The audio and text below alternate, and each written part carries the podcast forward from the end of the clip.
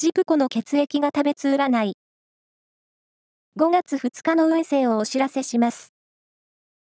監修は、魔女のセラピー、アフロディーテの石田も M 先生です。まずは、A 型のあなた。人に頼らない気持ちがプレッシャーを大きくしてしまいそう。時には甘えて。ラッキーキーワードは、サフランオレンジ。続いて B 型のあなた。仕事を頼まれたり、遊びに誘われたり、忙しく動き回ることになる一日です。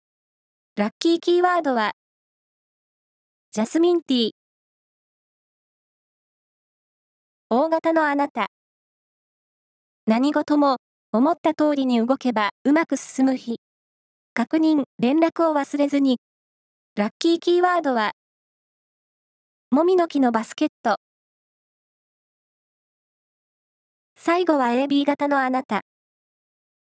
心豊かに過ごすことができそうな一日。自分にご褒美を。ラッキーキーワードは、パエリア。以上です。